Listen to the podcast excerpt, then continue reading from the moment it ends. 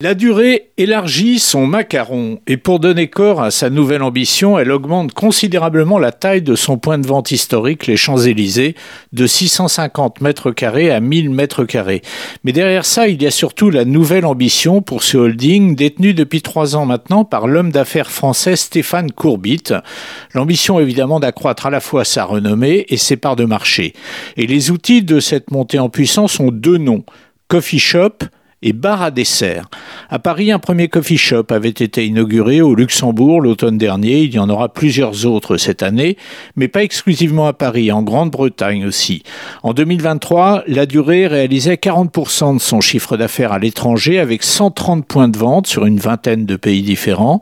Dans son viseur aujourd'hui, cinq pays estiment-elle majeurs pour son développement la Chine, la Corée, l'Italie, l'Espagne et les États-Unis. Croître en s'étendant donc, mais aussi en innovant, en créant de nouveaux produits susceptibles, dans ces périodes de forts changements, de changer certaines habitudes alimentaires.